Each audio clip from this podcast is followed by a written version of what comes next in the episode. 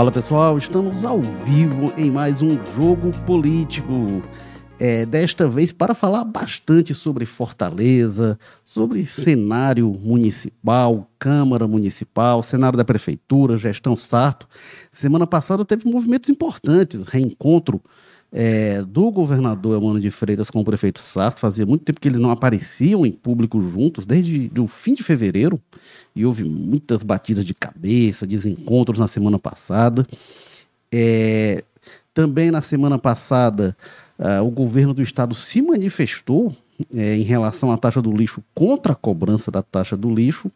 Então a gente tem bastante assunto para falar sobre gestão municipal, cenário para as eleições de 2024, como é que está o PDT, cenário do PDT em Fortaleza é um, no âmbito estadual é outro. E para falar sobre tudo isso, a gente tem aqui o vereador Carlos Mesquita, que é o, o decano da Câmara Municipal de Fortaleza, é, líder do prefeito José Sarto, que participa aqui com a gente deste Jogo Político, episódio 236. Bem-vindo, Carlos Mesquita. Olá, muito bem. Você falava no início que é, o Sarto não teve lá ali, teve, saiu na foto. É, porque na realidade atenção nenhuma foi dada a ele. É um prazer estar aqui, é, sendo líder pela terceira vez, né? Fui líder do Juraci, fui líder da Luiziane um, um, um tempo na oposição e agora líder do Sarto. Recebi esse convite e eu estou achando que essa liderança de, dos três essa é a liderança, sim, que tem me tirado do sono. Eu estou deixando. Estou é, até com medo de acontecer comigo que aconteceu com Ézio, que foi tanto Roberto Cláudio que acabou esquecendo da eleição dele, não foi eleito. Eu não estou tendo tempo realmente de fazer a minha campanha, projetar o meu nome, já que temos uma eleição no próximo ano, estou muito preocupado porque é o que eu digo lá para o gabinete. Eu não sei ser meio eu não sei ser metade, ou sou 100% líder, ou não sou. E sendo 100% líder, eu dou o meu máximo e o meu melhor. E é isso que eu estou procurando fazer dentro dos meus conhecimentos, aquilo que eu, que eu vi no passado e estou vendo agora então, estou dando o meu melhor. Espero que haja esse reconhecimento por parte do Passo, por parte dos secretários, a quem eu defendo, é, dou a minha vida por eles lá. E respostas são imediatas. Há uma acusação, há uma definição errada de um secretário, na mesma hora a minha equipe telefona e eu trago as respostas de imediato para tentar fazer com que é, é, até aquela tática, né? Eu fui técnico de futebol é, quando eu ia jogar contra uma equipe que era superior à minha, eu dizia, rapaz, eu tenho que armar uma estratégia. Então, eu tentava matar aquela equipe logo no começo para ficar com medo de mim, inverter as coisas. Em vez de eu ter medo dela, ter medo de mim. Então, eu estou usando também isso na liderança em alguns momentos, matando determinados assuntos, determinadas coisas, que se prosperar e a gente ficar ali só olhando, é muito ruim para o governo. Este Carlos Mesquita, o primeiro mandato foi o quê? Foi em 92, a primeira eleição? Não, veja bem, eu, eu entrei na política em 88, a pedido do Sarto. O Sarto era do PDC e eu era colega dele e jogávamos lá no Álvaro Eine, ali no no Carlito Pamplona, estudamos no mesmo colégio, Zé Valdo Ramos, e ele disse, Mesquita, tu é muito envolvido aí, vamos ser candidato. Eu senti que naquele momento ele queria que eu fosse bucha dele, entendeu? dele e do Pedro Ribeiro. Aí eu fui. E foi bacana. Ah, você elegeu pela primeira vez em 88? Não, aí eu fui em 88 para... Fiquei na primeira suplência. Aí assumi. Aí assumi. Tiraram licença e eu assumi e gostei. Aí na segunda eu já entrei direto. E aí eu fiquei no PDC do, do pastor, é, junto com Pedro Ribeiro também. E foi indo e estou até hoje aqui. Era Acho época, que eu sou. Era época do. Entrou junto com o Juraci, então? Entrei junto com o Juraci. Quando eu, eu, eu, estive, né, que eu assumi como suplente, ainda era o Ciro, porque a Maria Luísa saiu, entrou o Ciro, depois anunciou, entrou o Juraci. Eu fiquei direto. O Juraci foi logo me fisgando para o MDB me chamou para ser líder e aí eu tô até hoje aqui. Para tocar essa conversa aqui com o Carlos Mesquita, a gente tem, como quase sempre, a presença de Walter George, diretor de opinião, colunista do Povo. Bem-vindo, Walter. Olá, enfermo. Carlos Mesquita, vereador. Carlos Maza, eu vou logo falar, sai anunciar daqui a pouco, né? Não fazer, fazer mistério hoje, não. É bom, com, essas, com essa novidade do dia, da gente ter um, alguém que vai falar de política sério, né? Não vai ficar com a fofoca, com, que é o que a gente faz toda, toda semana. É, e vamos conversando aqui.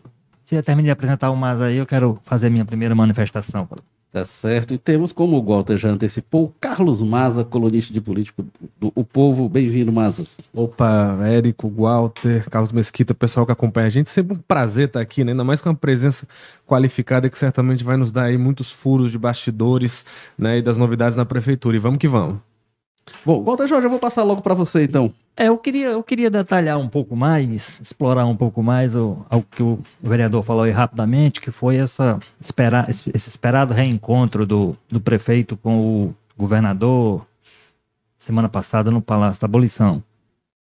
É, esse, essa, esse encontro que foi muito esperado, foi muito discutido, ele ajudou a aproximar ou pode distanciar mais os dois? Qual é a leitura que o senhor faz do que aconteceu naquele, naquela oportunidade? É, veja bem, fazendo um paralelo com o futebol, ou você torce Ceará ou Fortaleza.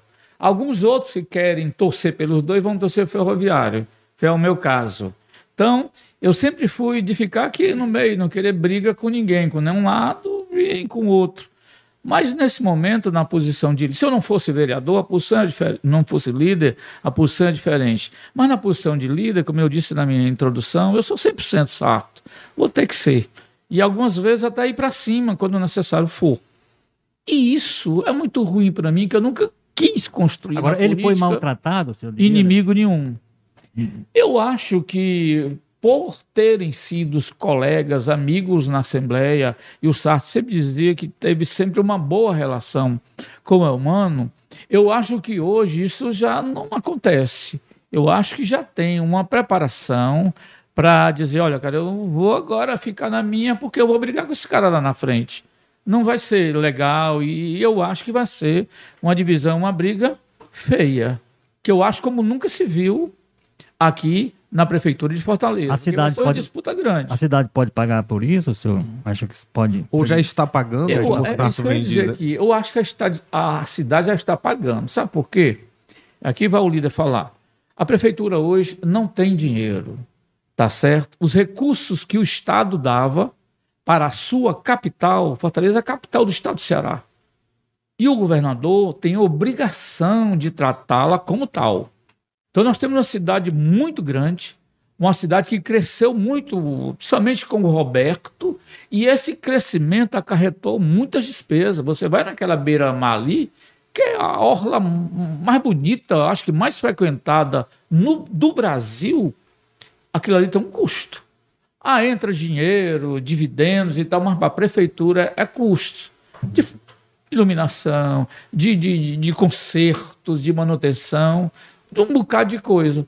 E o governo do estado não está ajudando. Vamos para a área da saúde. A área da saúde, o IJF, por exemplo, ele gasta mensalmente mais do que a arrecadação todinha do IPTU. Tá certo? Próximo de 50 milhões. Sabe quanto é que o governo do estado dá quando quer e atrasa muito? Era 6 milhões, diminuiu 2%, ficou 5,8, 5 ponto alguma coisa. Tá? Isso é. Ah, mas o JF é do município. Não é. A obrigação do município é com a atenção primária. É com os postos. Mas esse é um problema antigo, né? Mas é porque os prefeitos passados quiseram fazer e complicaram os futuros, como é o caso do Sarto. O que ele gasta hoje com a saúde, se não tivesse, fizesse como Salvador e como Recife. Salvador tem um hospital municipal, Recife tem quatro. Mas, por exemplo, e, recebe muito mais recursos do que Fortaleza. Mas, Mesquita, por exemplo, o JF foi expandido na gestão do Roberto Cláudio. É, o Também. Roberto Cláudio criou muitos equipamentos. Então, ele, de certa forma, contribuiu para esse problema. Mas ali, aquele JF2 que foi feito, foi tudo invenção do Estado. O Estado que quis fazer para dar mais assistência e tal, pá, pá, pá, pá, pá, e agora ficou a dívida para a prefeitura fazer. Então, o governo do Estado não passa mais, ou passa pouco, Tá certo? E ainda tem outras dívidas. O Estado dava 3 milhões, quase 4, para o transporte público. Para quê? Para fazer essa integração até com alguns municípios da área metropolitana. Calcaia, ninguém paga nada lá. Agora, quando chega aqui, aí o fortalezense vai pagar para fazer essa integração, tá certo? Não está certo. A assistência social. Se fala muito de tirar essas pessoas da rua. Muitos, muito, muito. O Estado dava um milhão e meio para ajudar nisso, hoje não está dando mais. Então, em cada área, eu vou passar aqui o tempo todinho, cada área em que a prefeitura é obrigada a atuar, a educação, em tudo, o Estado contribuía com alguma coisa. Hoje, não mais. O que é isso? É para desidratar o governo? Tá certo? É para dizer, olha, se vira, eu vou alimentar o inimigo futuro alguma coisa assim. Então, eu sinto isso que existe uma intenção de desidratar o governo sarto e fazer com que a, os munícipes que não conhecem como é isso cobrem dele, que ele é o prefeito. Agora, o senhor disse que uma briga como a gente nunca viu. O senhor, quando o senhor entrou na Câmara, teve ali a época Ciro Juraci, que teve batendo de frente, depois com a Luiziane, teve um momento ali com o Lúcio, depois com o próprio Cid. O senhor acha que agora vai ser. É, é, é, um confronto maior do que esses que o senhor já viu lá? Eram coisas muito primárias, porque naquele momento não tinha assim um prejuízo para a cidade, era um prejuízo político de fala, de eu não gostar de ti, ficar inimigo teu. Agora o prejuízo está sendo para a cidade. O Sarto ele ia dar a gratuidade do estudante aqui, planejou isso. Quando sentiram lá que isso aí ia ser bom para ele, não sei o que e tal, fizeram o quê? não mandaram mais o dinheiro. Aí o que aconteceu? Ele não pôde dar. Tá certo? Diminuiu só um pouquinho. E isso frustrou a prefeitura e a quem esperava receber a gratuidade. Então, essas coisas que vêm acontecendo, o IJF sempre está um atraso. Sempre atrasa, além de ter diminuído, atrasa mais um pouquinho. O, o governo está asfixiando a gestão. E aí, como é que faz? Como? O governo está asfixiando a gestão, certo? Na avaliação do Cara, eu acho desidratando, tá? Eu não diria asfixia, asfixiar, não, porque é, asfixiar mata. Está desidratando, que eu acho que dá para ele aguentar mas, até o final do mandato, mas. Mas deixa eu sim. te dizer, semana passada o Sarto teve num evento lá com, no Palácio da Abolição, inclusive deu uma declaração para gente é, quando o pessoal, ah, o senhor vai recompor com o humano, esse é o primeiro passo, ele diz, ó, recompor não, porque não houve ruptura. Aí agora, ouvindo já o seu relato e acompanhando o que a gente vê na Assembleia, na Câmara, que é a base do Sarto e a base do humano, se pegando quase todo dia, como é que é? Tem o, o prefeito ali tá fazendo uma, uma, força de expressão, ele quer tapar o sol com a peneira, porque ele nega, né, que há uma ruptura entre os dois. Não, você que sempre vai lá na Câmara, acompanha o município, o Walter, vocês fazem isso aí. Tá certo? Vocês não sentem isso? Sinto, você é morador de Fortaleza, você não sente, não, que a cidade está carente de muitas coisas, que as interlocuções políticas, até entre os deputados lá na Assembleia, eu sempre acompanho lá para fazer uma defesa aqui na Câmara. Eu tenho uma equipe que se liga aí em tudo, no que dizem os opositores e até os que não são opositores, para a gente comentar. E eu não preciso ir muito longe que eu receba essas informações e vejo como é. Ora, o Sarto foi para esse último encontro lá e depois de nove tentativas, nove tentativas de fazer um contato, ele e pensava que ia ter essa, ao menos para marcar alguma coisa, e não foi marcado nada. Era um momento, eu posso ir lá amanhã? Não tinha intimidade, não eram amigos na Assembleia, eh, tu me recebe lá, não teve nada. Não teve progresso nessa coisa de querer fazer com que o Sarto faça uma boa administração. Então é atribui, é muito difícil. O senhor atribui isso tudo ao Elmano ou acho que tem dedo do Camilo, de outras lideranças nesse afastamento aí? Teve mais participação de outros atores? Mas eu tiro lá na, na Câmara.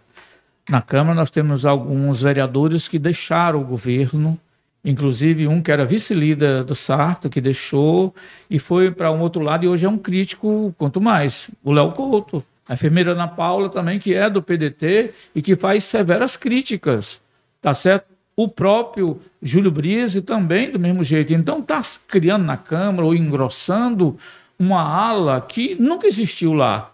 Nós tínhamos o quê? Situação e oposição. Eu tive brigas ali é, homéricas, até de quase sair no tapa com o pessoal da oposição. Agora, tem entre a oposição e a situação, tem um grupo aqui no meio que eram governistas, que deixaram de ser, o último que saiu foi a, a vereadora a Estrela, uhum. que esse grupo aqui, eu nunca vi, eu não sei nem como me comportar com eles, porque são ex-colegas, estavam aqui ontem comigo discutindo em reunião e agora eu não sei como é que eu trato mais. Então, eu vivo hoje como líder um momento que eu nunca vivi, de ter essa terceira via aí, que eu não sei para onde é que vai. Embora hoje ela esteja mais para a oposição do Sarto do que provavelmente para recompor, embora sendo do mesmo partido. É muito difícil hoje. Como eu disse para você, a situação do líder hoje ele tem que ser muito bem, sabe, equilibrado para saber lidar com esses três segmentos. Agora, mais do que a questão dos aliados, a gente tem o problema do partido, como você disse. Parte dessas pessoas hoje que atacam o governo, criticam a gestão do Sarto, são pessoas do PDT, que é o partido dele. Há um movimento muito forte crescendo do partido, por exemplo, por outras opções de candidatura. Fala-se muito claramente, por exemplo, no deputado Evandro Leitão, que é também filiado ao PDT. Essa situação no PDT, ela, ela tem como ser resolvida sem uma implosão do partido, sem que haja um, um grande racha? Ou seja, há hoje alguma possibilidade do PDT conseguir uma unidade até a eleição para em torno de uma candidatura, seja qual for? Deixa eu te dizer uma coisa aqui.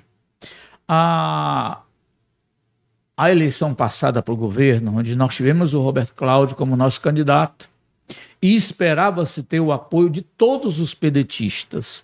Alguns dizem até assim: ah, o Roberto era para ter aceitado ser vice da Isolda, e depois a Isolda saía e ele entrava e tal, e tal, e tal. Então, só especulações, né, de que não houve essa tentativa de se fazer isso dessa forma, ou de convencê-lo, não, deixou uma coisa assim, é, semidita.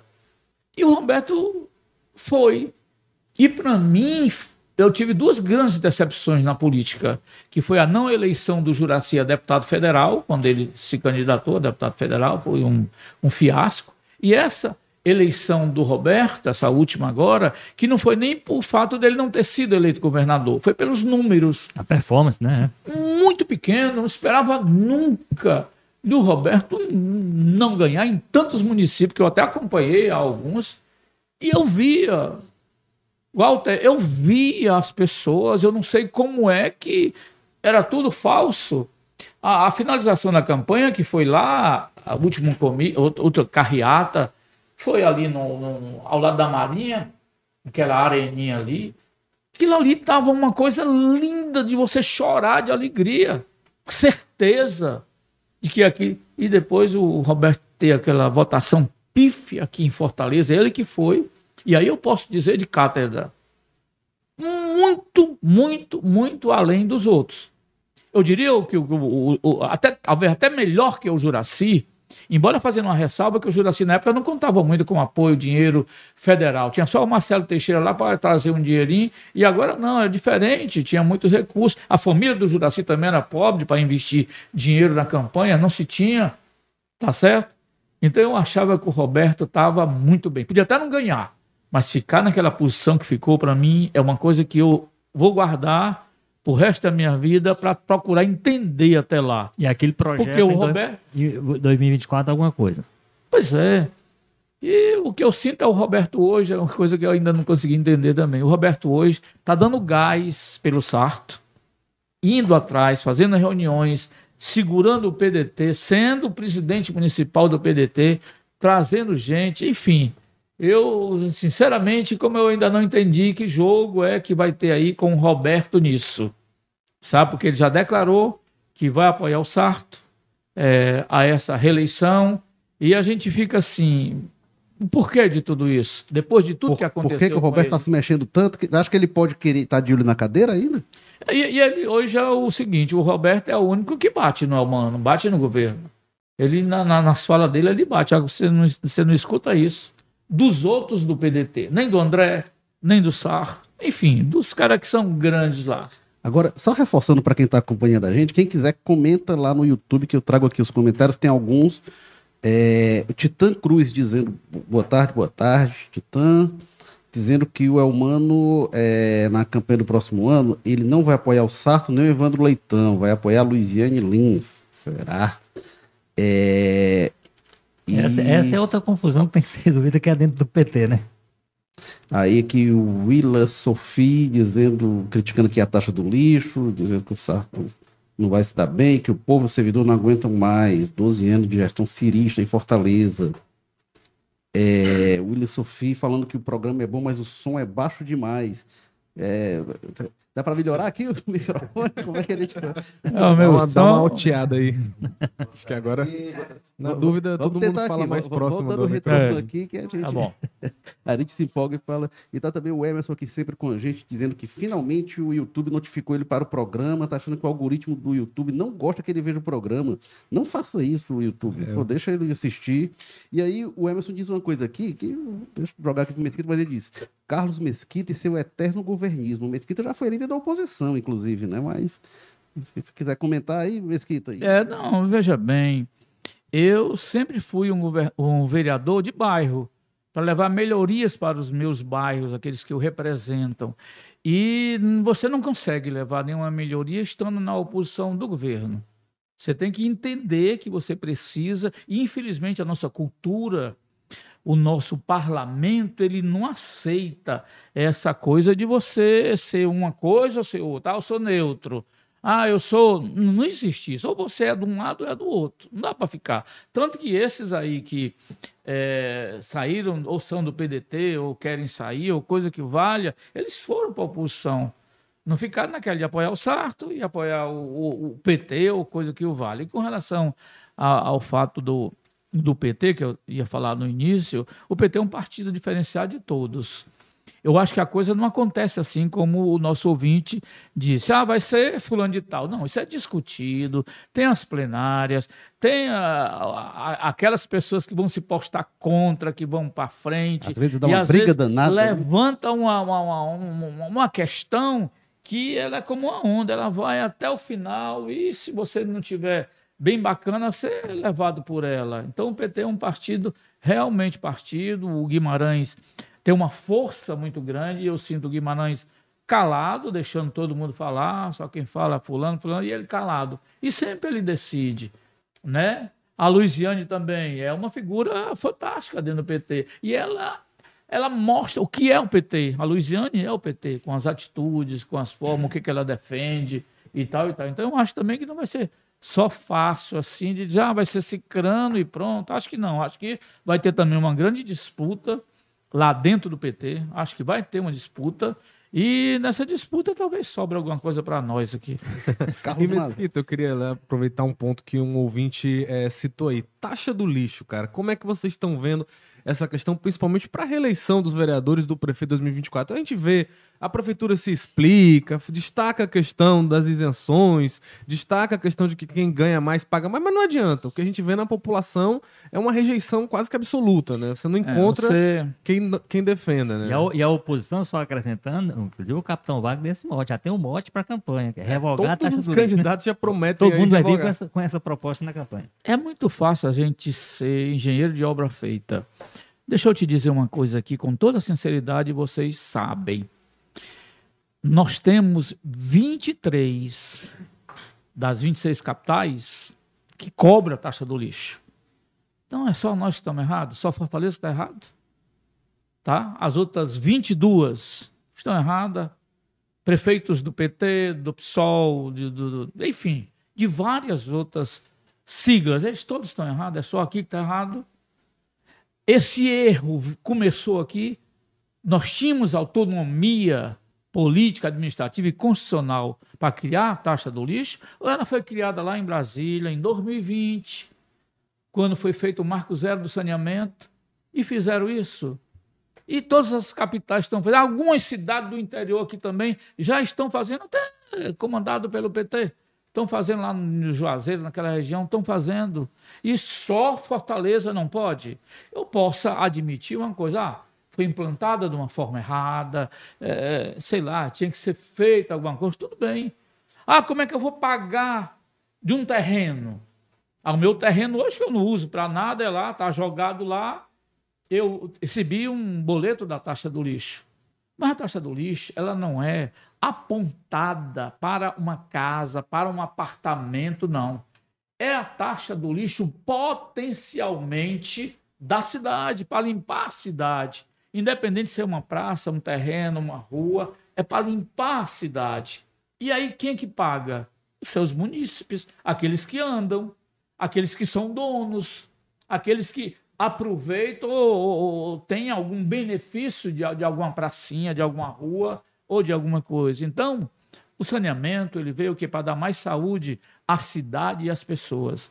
Então, você, ao pagar a taxa do lixo, você não está pagando para recolher o lixo ali de frente da tua casa, não.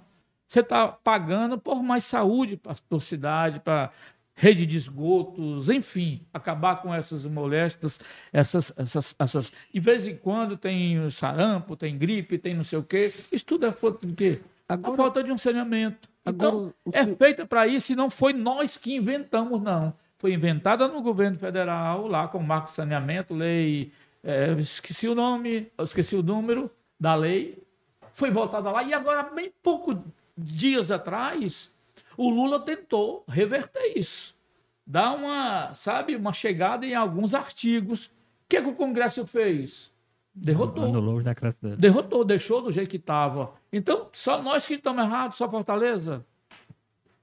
Ô, Mesquita, agora, é, a população está entendendo isso porque tem o desgaste, a minha impressão é que o desgaste está indo para a conta do prefeito, todo ele. Como é Com que certeza. tem percebido isso lá na Câmara, assim, do é, eu, eu, o desgaste que isso causa? A gente ouviu, a gente até fez é, coberturas na época que tem uma onda, às vezes, de colocar essas coisas na conta do prefeito, até, por exemplo, aquela catraca dupla que era uma coisa que partiu das empresas de ônibus, tinha gente que estava atribuindo, dizendo, ah, a jaula do Sarto. Como é que é que vocês têm vindo isso? É um, é um, é tem uma batalha com relação à desinformação também, mas só assomando a pergunta do Érico, né? Não, eu acho o seguinte, olha, vocês aqui já me conhecem de muitos anos. Eu acho o, o tempo que eu tenho na Câmara, acho que é o que eu conheço vocês. Tanto que já tem os cabelos brancos aqui que eu estou olhando, né? Então, vocês me conhecem desse tempo todo conhece a política. Vamos lá, Maria Luísa, Ciro, Juraci, Cambraia, Luiziane, tá certo? Roberto e agora o Sarto. Então vocês passaram por todos esses. Né? Eu não sei se o Maza eu, eu, pegou lá o, eu passei, a Maria Luísa. Eu passei, acho que não, as crianças aqui a, ainda não. eu sou, sou, da época dela. Você viu falar, então o Walter depois vai te dizer que quando, quando o Ciro assumiu, era, a cidade era um lixo só, não era? Então teve que ter sido feita uma campanha enorme para limpar a cidade, e isso aí ficou na conta da Luiziane, que ela sujou a cidade e o Ciro pegou e limpou. Aí, da como. Maria Luísa. Exato, a Maria Luísa e o Ciro limpou a cidade. Né? Você lembra muito bem, igual como foi um, um movimento na cidade para limpar, e a cidade era um lixo só. Aí depois veio o Juraci que deu sequência o quê? A fazer obras. Abra uma janela que você vê uma obra do Juraci. Foi obra, obra, obra, obra, obra, obra, obra. O Cambraia continuou. A Luiziane deu uma atenção melhor ao segmento petista, mulheres, é, LGBT, negros, pobres, construindo os cucas, até os nomes eram bem ligados a ela, Che Guevara, né? É, é, essas coisas assim. Tá certo? Fazer casas populares. Então, fez uma gestão muito voltada para os pobres, tanto que até hoje ela é, mora lá no Rio de Janeiro e tem uma votação aqui fantástica. Né? Porque o povo nunca esqueceu, gostou, o pessoal pobre foi beneficiado com muitas coisas, que era a Vila do Mar, enfim. Então, depois da, da Luiziane, veio o Juraci de novo, e depois tentou botar o Aloysio Carvalho, não conseguiu, já estava se esgotando aquela coisa de, de Juraci. E veio os outros, né? O Roberto, a Luiziane, o Roberto, e agora o Sarto. Então, eles estão herdando algumas coisas que aqueles outros fizeram numa intenção de melhorar a vida da cidade sem ver as consequências do amanhã. Hoje nós temos, é, se eu não me engano, 12 hospitais públicos em Fortaleza. É a capital do norte e nordeste do país que tem o maior número de hospitais públicos.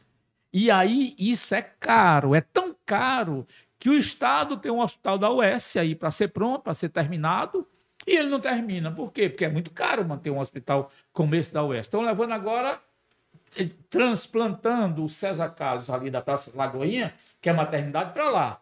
Mas é uma troca, não é um hospital novo.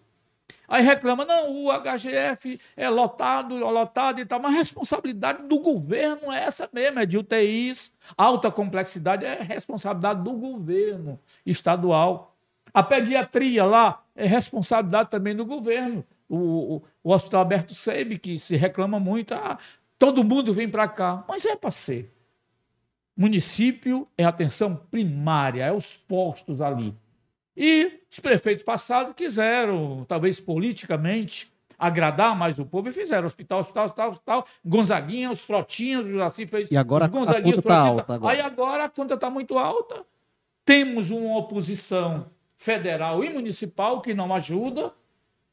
E é como se estivesse jogando assim contra a parede. Ah, tu criou o problema agora que se lasque aí. Tá certo? Então tá difícil. É preciso que os dois governos, tanto Sarto como Elmano, tenham a, a consciência e o dever de que está tratando da vida de pessoas. É de Fortaleza, mas é do estado do Ceará. Deixa isso de lado, deixa a campanha para outra coisa. A assistência social, como eu disse, também um milhão e meio que ia, não vai mais. Não está indo mais. Então, o governo está com dificuldade financeira muito grande. E eu não sei como é que vai chegar até a eleição. E o povo de Fortaleza ficando com raiva, eu acredito que esteja.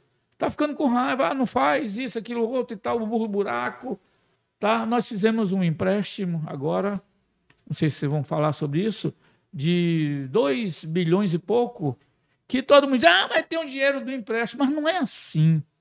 O que a gente vota aqui é um crédito para o governo, para que ele apresente projetos que vai para o Senado, depois vai para o banco e tal e tal, para vir. Não é assim, dos meus 2 bilhões que eu tenho aí, me dê aí 100. Não é assim. Todo mundo acha que é assim, ah, tem um dinheiro lá. Não é.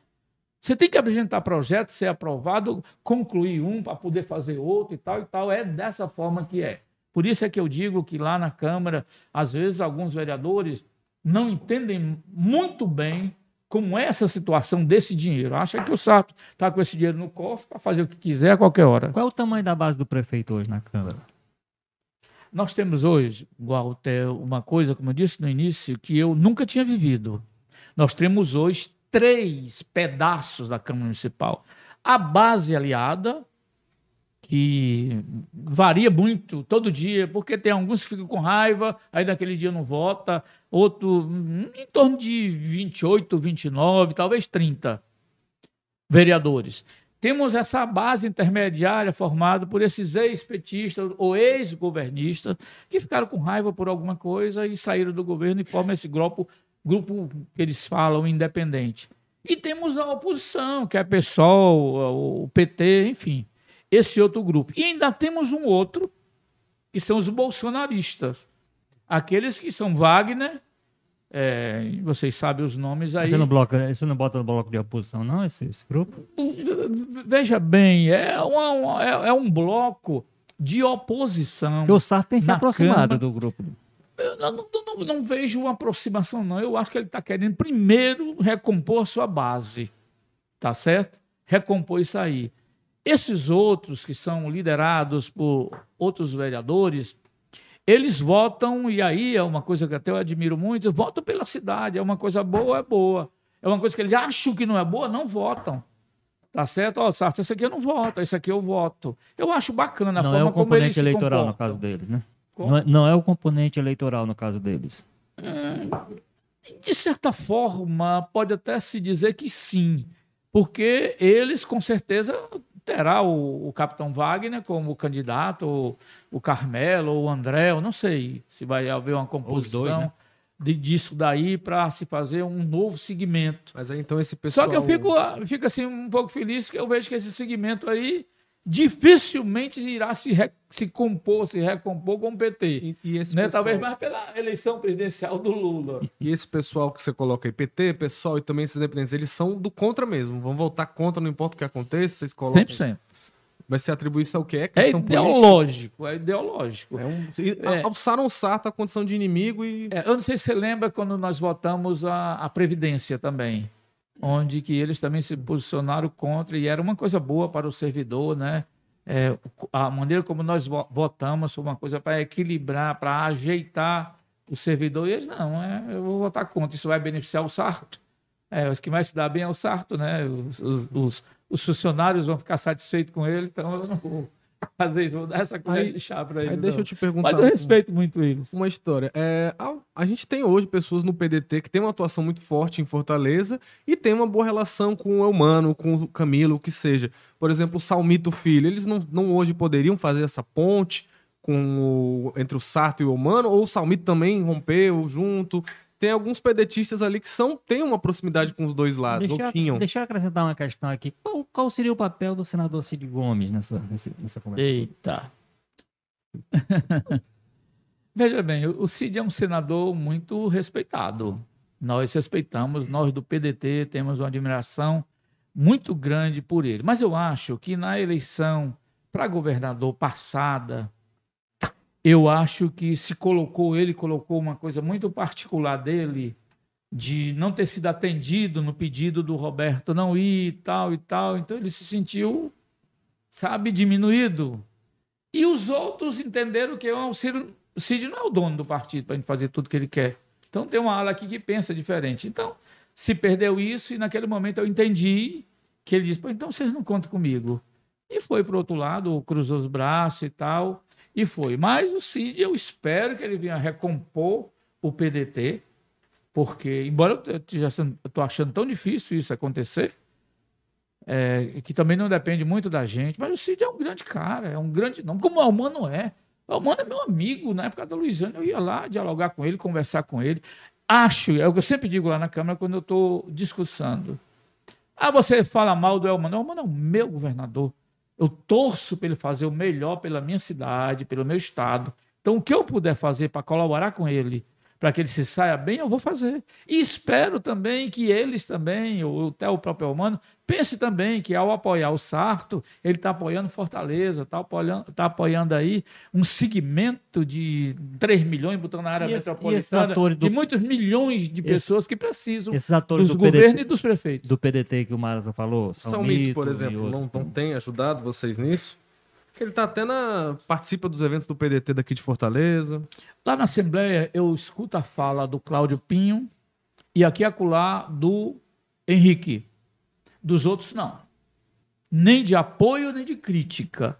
Embora nas votações sempre é uma votação fria e uma votação contra a administração do governo Sarto.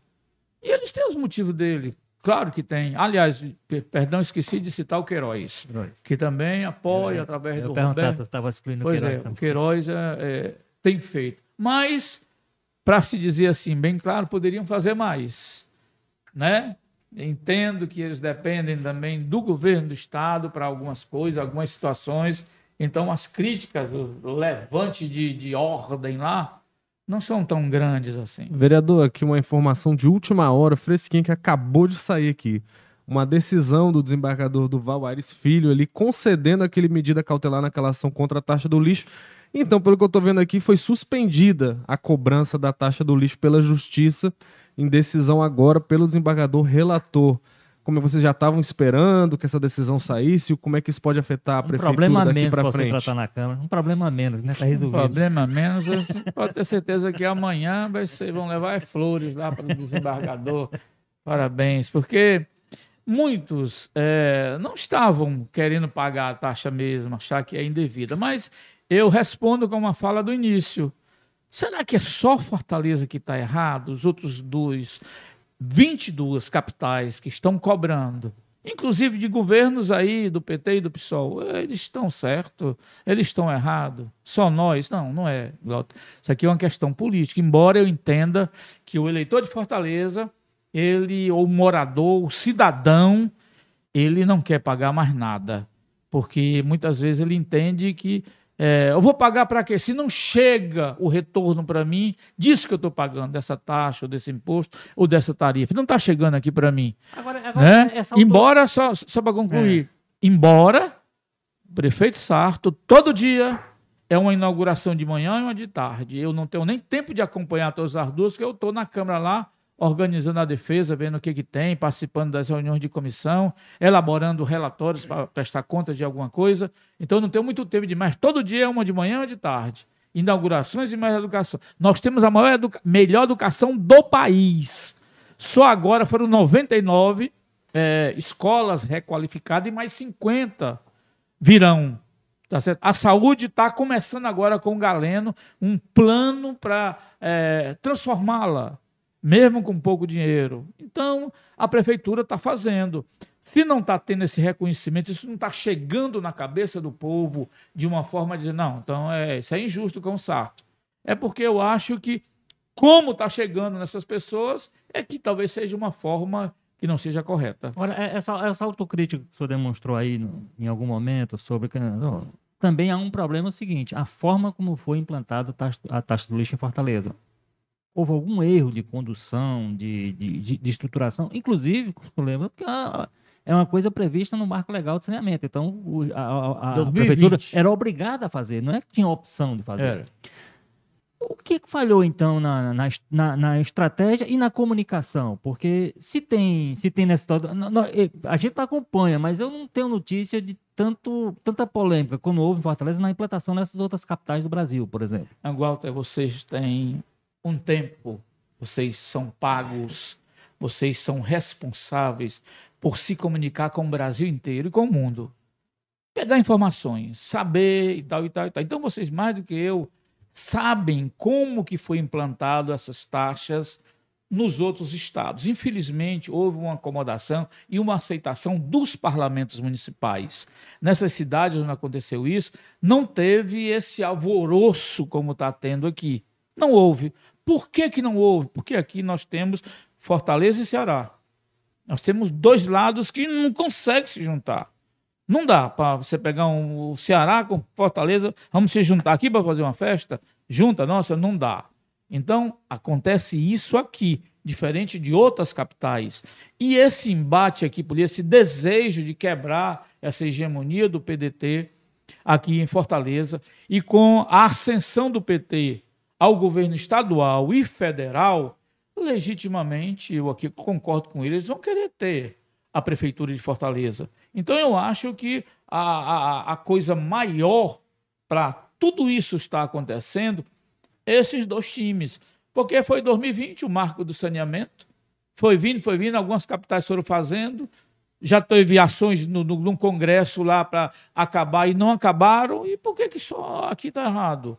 A condução, aí eu digo para você, desde 2020 que tem se tentado conversar, fazer e tal, e tal, e tal, e tal, e tal, e tal, e tal. Aí caiu nos braços do Sarto para fazer isso daí.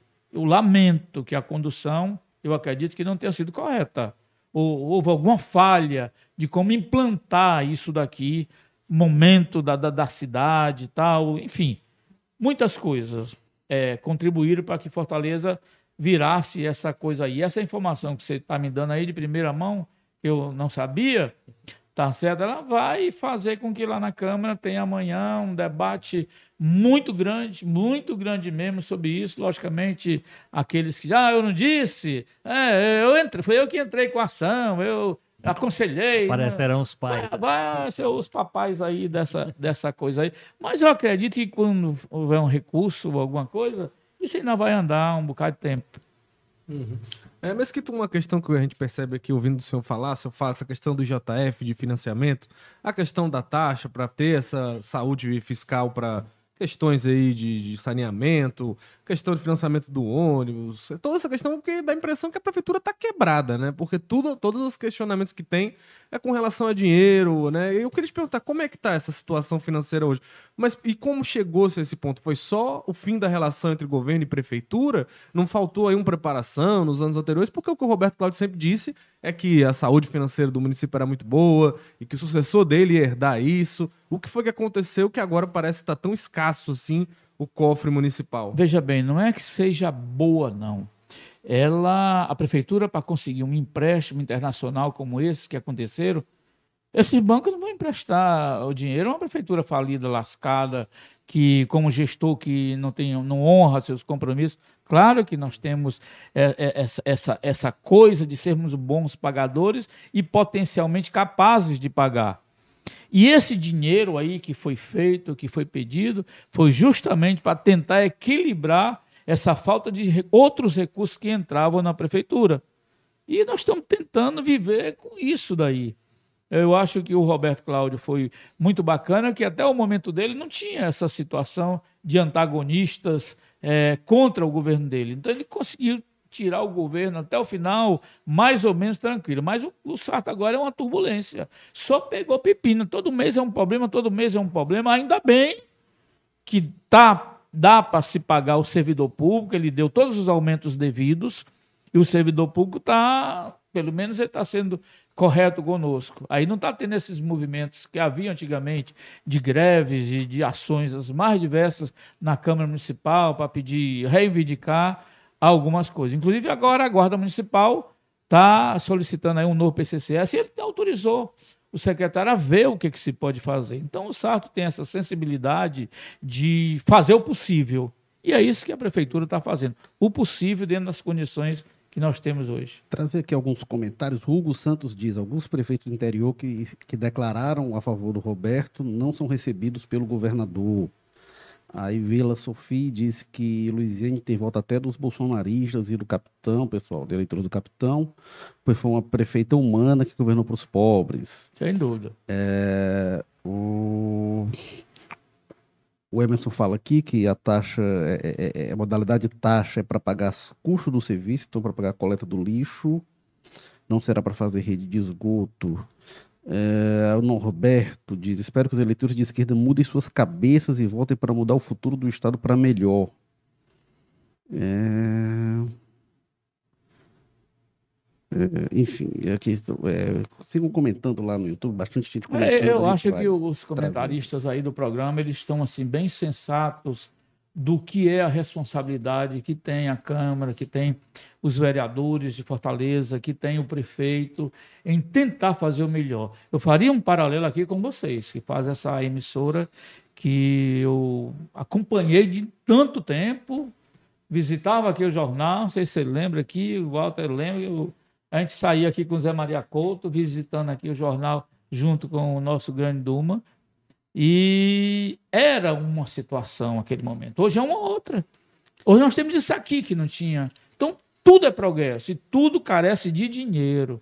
Para fazer isso aqui, esse estúdio, é, é esse jogo político aqui, não é, vamos fazer, não. Tem que ter um planejamento, tem que ter financiamento, tem que ter tudo.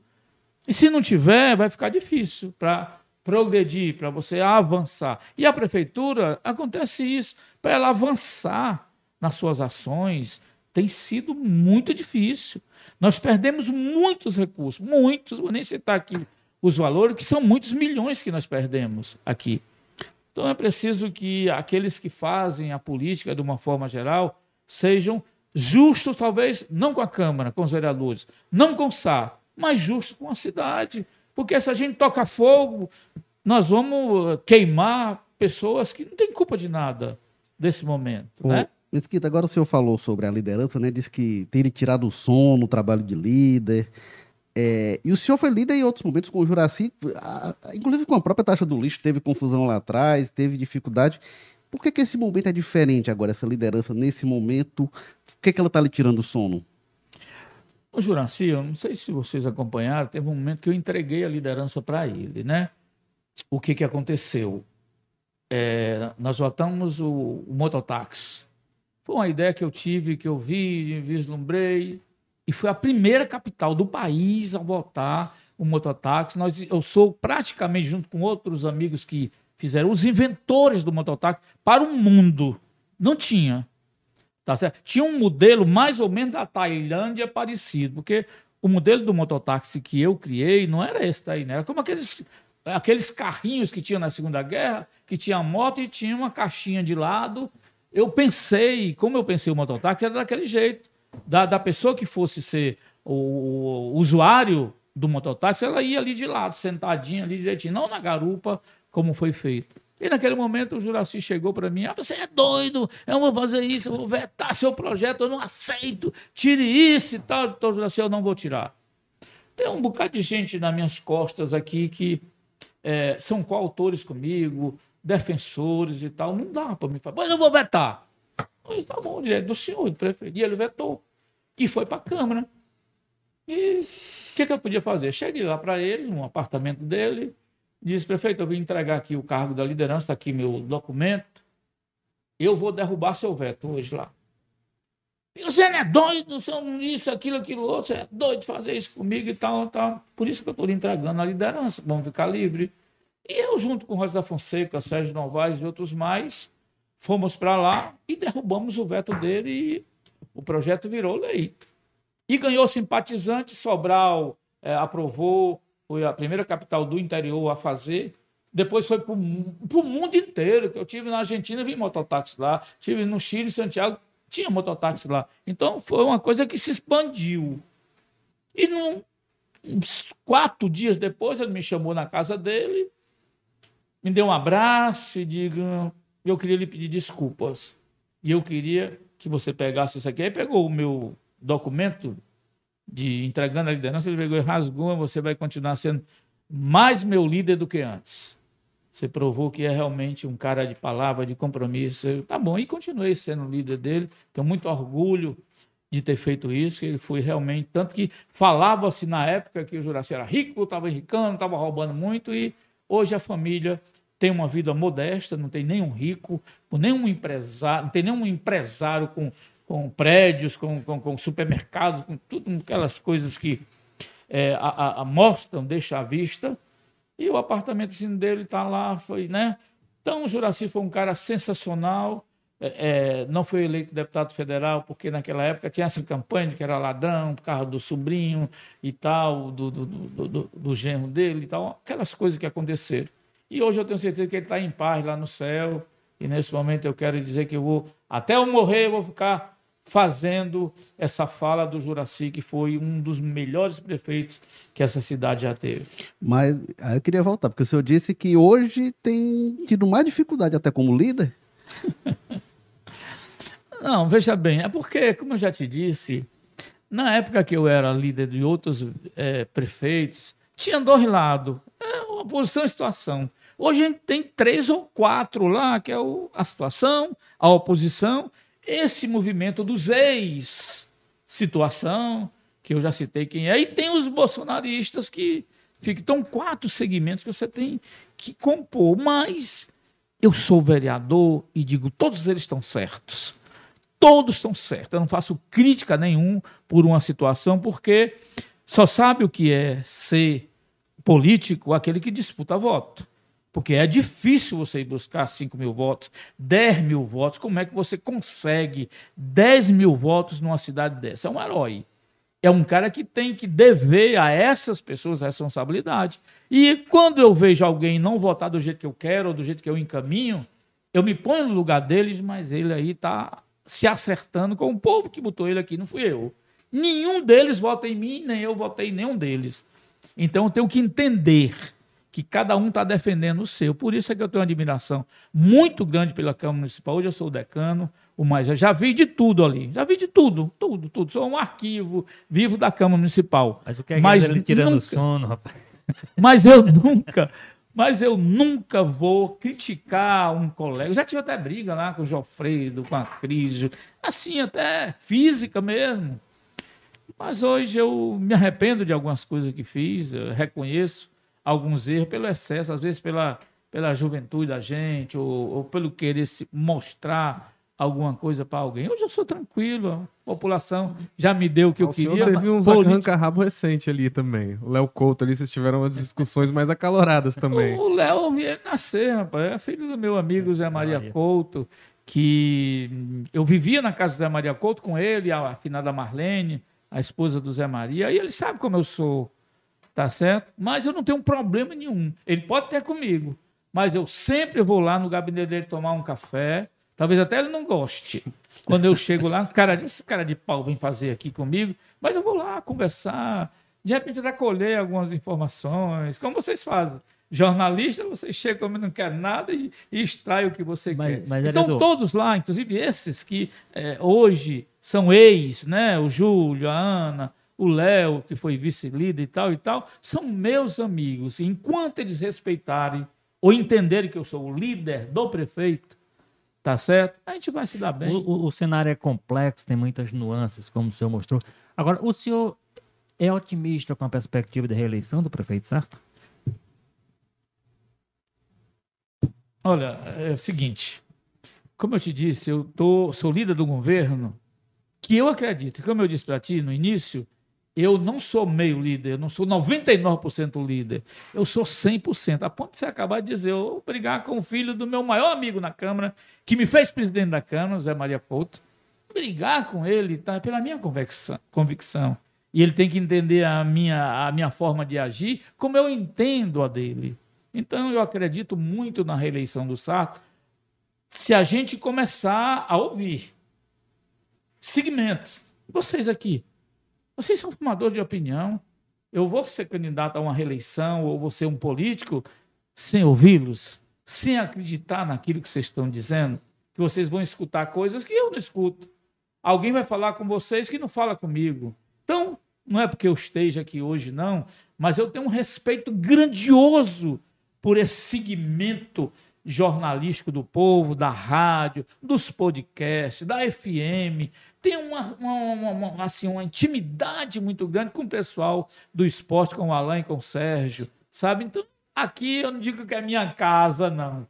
Mas de todos os sistemas de comunicação, esse aqui foi o que eu estive mais presente, que eu conheci mais pessoas e que eu tenho mais amigos. Então, respeito o que vocês pensam, tá certo? Pode até que, ser que você não concorde. Ah, o Sarto não vai ser reeleito e tal. Mas eu sou um líder dele, eu acredito, eu estou vendo o que se vai fazer, o que se está fazendo, e vocês vão se surpreender o que, que o Sarto vai fazer ainda até o final do ano. Aí em janeiro você me chama aqui de novo, já não disse, igual. Olha aí, mesmo, a reviravolta. Mesmo que continuem atrapalhando?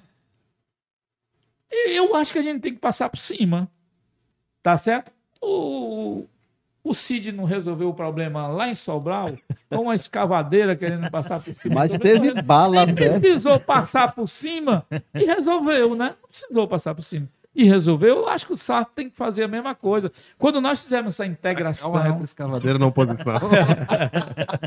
Ó, quando, quando o Sarto fazer a integração, juntar a Praia de Iracema, que ele está requalificando, com a Beira-Mar, nós vamos ter uma orla que vai propiciar emprego, dinheiro, é, é, enfim, vai ficar muito turismo, os hotéis cheios aí.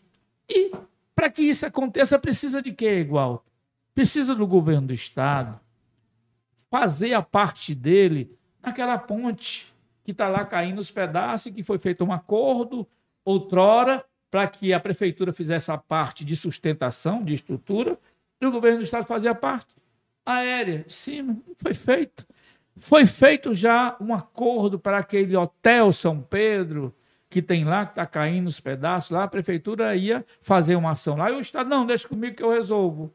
E não resolveu. Falta resolver também para tornar a orla mais bela ainda, o aquário. Tão decantado em prosa e verso está lá acabado. Então, se o governo resolvesse os seus problemas, que eu não estou querendo dizer que é do Elmano, foi do Camilo, da Isoda ou do Cid, não.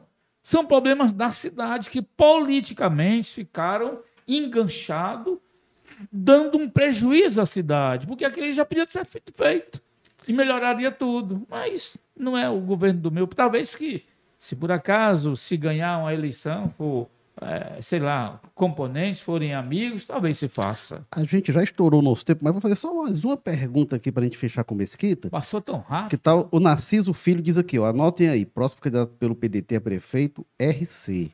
Roberto Cláudio. Eu queria lhe ouvir, Mesquita, você já falou em alguns momentos aí da, da, da conversa. O que, é que você projeta para o ano que vem? O que, é que você acha que vai ter de candidato? O PT lança candidato? Acha que lança quem? Vai, vai André Fernandes? Vai Carmelo? Capitão Wagner? Sarto? O que, é que você projeta para o ano que vem de cenário? Eu, o Sarto é candidato, já disse para a gente lá, se prepare, está se preparando, está apanhando muito agora, mas eu acho que final do ano para lá, ele é que vai açoitar um bocado de gente, porque é uma coisa planejada, é como se essa rapaz, se eu tenho que apanhar, eu vou apanhar agora. E vou ver o que é. Deixa eles lançarem todos os artilheiros dele para cá, para me saber com quem eu vou brigar, que time eu vou brigar, porque aí, se você conhece o inimigo, é mais fácil você derrotá-lo, não é? Então, eu acho que o Sato está usando essa estratégia de conhecer o inimigo, saber o que, é que eles querem, o que vão fazer, para me poder me contrapor a isso e fazer, né, como Golias. Sansão e Golias, né, como é que é a história, né?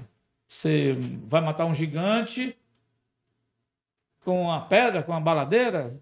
eu vou enfrentar um, um Lula, um PT tão grande como é hoje no país, com o quê? Só com o Carlos Mesquita, com o Didi, com o Gardel, só com essas balinhas.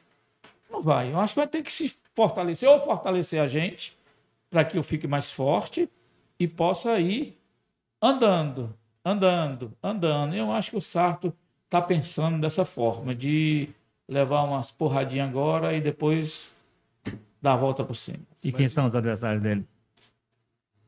Olha, veja bem, a gente em política você não pode escolher o adversário. Né? Eu queria que fosse aquele. O Cid, o Cid já lançou vários ali. Pois é, tá entendendo? Eu acho que o PT tem grandes nomes. A, a Luiziane é uma pessoa muito querida pelo Lula, pelo PT, pelas mulheres, pela comunidade LGBT que é a mais, enfim, por esse pessoal menos desvalido. Tanto que ela mora lá em, em, no Rio de Janeiro e tem a votação aqui. Sempre uma votação enorme. Por quê? Porque é querida, faz, manda verba para cá, é uma pessoa fantástica. O Evandro Leitão. O Evandro Leitão foi meu atleta de futsal lá no Sumove. Quando eu fui ser técnico da seleção cearense, ele foi meu atleta, eu o convoquei, jogava no Ideal. É um cara fantástico, eu tenho uma relação muito boa. Inclusive, há poucos dias atrás a gente. Qualquer coisa teve... pode ser líder da gestão dele, né? Com o maior prazer, pois é. O Evandro me conhece. A gente foi lá para a solenidade do Ferroviário Atlético Clube e ele me recebeu muito bem, me colocou na mesa, é, me cortejou, mandou, deixou eu falar. Fiquei muito encantado como ele me recebeu, o líder do governo, de oposição a, a um projeto que poderá ser dele. Inclusive, hoje, nós teremos outra solenidade lá na Câmara Municipal, onde eu vou homenagear o ferroviário, seus 90 anos, vamos homenagear todos os ex-presidentes, todos convidados. Né? Então, eu acredito que o Sarto ganha a eleição de novo, porque o povo não vai querer colocar, como na época do Juraci, era assim, não, não pode ter a prefeitura do mesmo partido do Estado. Tem que ser partido de um comando da prefeitura e partido do outro comando do Estado. Então, como o PT já está lá no Estado, eu tenho certeza que o povo de Fortaleza, sábio do jeito que é, vai escolher um prefeito de um outro partido que não seja esse, para se contrapor e ganhar mais. Este foi o Jogo Político 236, um episódio especial aqui com a presença do Carlos Mesquita, aqui com informações de última hora. Episódio quentíssimo, muita história, muita opinião quente aqui do Mesquita, a quem a gente agradece demais pela participação. Bem-vindo, Mesquita, sempre um prazer ter Deixa você aqui. Deixa eu dizer para você, para mim é um prazer grande encontrar amigos, somos distantes, mas eu conheço o trabalho de vocês, sei da responsabilidade, da sinceridade. Por isso estão nesse veículo que tem tanta credibilidade, a sua história já diz tudo. Então, queria agradecer muito a vocês da maneira correta como me receberam. Até nas perguntas vocês foram bem bacanas. Eu pensei que ia ter aquela, sabe? E eu queria dizer que sou muito feliz em estar 33 anos na Câmara Municipal, ter esses vereadores aí que estão hoje fantástico, que é, me reinventam, porque se fosse vereadorzinho, tá certo? Os vereadorzinhos sem muita importância, eu já tinha me acomodado. Mas não, todo dia eu cresço um pouquinho, eu me animo mais para ser melhor do que eu era antes. Então, aos vereadores da Câmara, na figura do Gardel, o meu aplauso, os meus parabéns, e a cidade só ganha com isso. Com relação à prefeitura, digo hoje, nunca um prefeito teve uma equipe tão fantástica como o Sarto tem hoje. Esse Samuel construindo, a Dalila fazendo, o, agora o, o nosso querido secretário de saúde, enfim, Ferruço, todos os secretários municipais nesse modelo novo, descentralizado. Eu não vejo críticas a fazer a essas pessoas que colaboram tanto, tanto. E ao meu prefeito Sarto, estou aqui, Sarto, seu líder, com muito orgulho, e nós vamos até aonde der para defender a sua gestão, porque eu sei que é honesta, que é justa, que é justa, e você, em tudo que faz, vê o povo de Fortaleza a melhoria da qualidade de vida deles. Agradeço também ao Carlos Maza, valeu Maza mais uma vez pela participação. Valeu, Érico Walter Mesquita, pessoal que acompanha a gente. Foi um prazer participar da entrevista aí, com tanta informação boa aí. Esteja convidado aí para as próximas edições. Obrigado, Walter George. É a próxima, não estarei de férias, né? Para poder. Informação importante. Enfim, um abraço no vereador Carlos Mesquita. Eu, eu queria, só, antes de terminar, Walter, dizer do meu prazer estar aqui com você de novo. Sei que talvez seja dos três. Sou o decano aqui da turma. É, o decano, né? De tantas informações bacanas, nunca teve nada contra. Então, o sistema, o povo de TV, de rádio, de jornal, o meu abraço. E que conte com a gente lá que de repente eu possa até ser o líder de vocês. Olha aí. E obrigado também ao Bruno Silva, na técnica, que bota a gente no ar, no YouTube, nas redes. E para você que acompanhou a gente, segunda-feira, 14 horas, a gente está de volta. Valeu, pessoal. Um abraço pro Alane, pro Sérgio, meus amigos ah. do esporte. Toda a equipe esportiva. Valeu, pessoal. Até a próxima. Tchau.